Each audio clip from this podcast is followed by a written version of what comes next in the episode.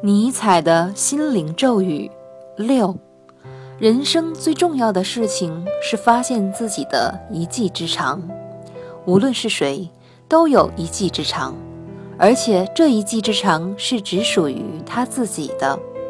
有些人很早便发现了自己的特长，并利用特长取得了成功；有些人一辈子都没弄清楚自己究竟有什么本领。